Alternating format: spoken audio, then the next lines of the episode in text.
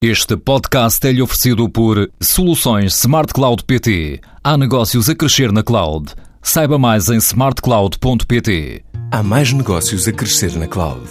Aumente a produtividade da sua empresa. Com as soluções Smart Cloud PT, a sua empresa vai conseguir aumentar a produtividade dos colaboradores e reduzir custos. Há mais segurança e menos custos na cloud. Vá a smartcloud.pt ou ligue 16 206. O Boletim de Outono do Banco de Portugal dá-nos conta da formidável reconversão que se deu nos últimos três anos na economia portuguesa, ilustrada por um número. Até há uns três anos atrás, ano após ano, a economia portuguesa, no seu conjunto, precisava de dinheiro de fora para poder fazer face a todos os seus encargos, a todas as suas contas. Essa necessidade de financiamento andava na casa dos 10% do produto interno bruto. 10% era muito dinheiro, 15 mil de 16 mil milhões de euros.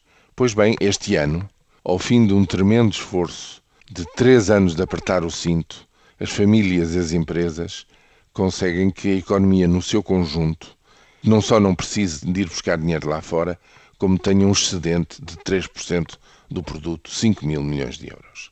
Como é que se deu esta reconversão? Por duas vias pela redução do endividamento das famílias e por uma reconversão e um dinamismo do setor exportador nacional. Como calculam, isto tem os dois lados da balança.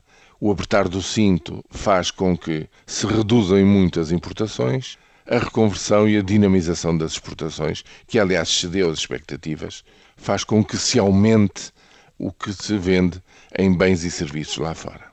Mas, diz o Governador do Banco de Portugal, será que isto chega? Evidentemente não chega. E como é que se vê que não chega? Não chega porque o investimento continua a cair. Pelo oitavo ou nono ano consecutivo, continua a cair. E não há futuro de crescimento económico sustentável quando a sementeira vai encolhendo.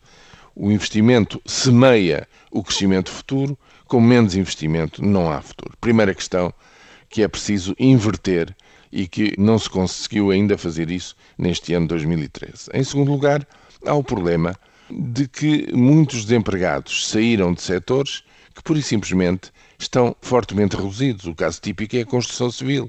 Não se pode voltar a uma construção civil que empregava 12% dos trabalhadores deste país. Provavelmente o setor que sairá mais dinâmico, porventura com mais ganhos, mas provavelmente com metade do emprego que existia anteriormente. Ou seja, para que haja um crescimento com rendimento e com mais emprego para mais pessoas, para que se possa reduzir de uma forma significativa o desemprego atual, é preciso investir na reconversão, na requalificação da população ativa e dos desempregados deste país, e é preciso criar condições para que as empresas se animem de novo a investir, a expandir os seus negócios e a virar-se para fora.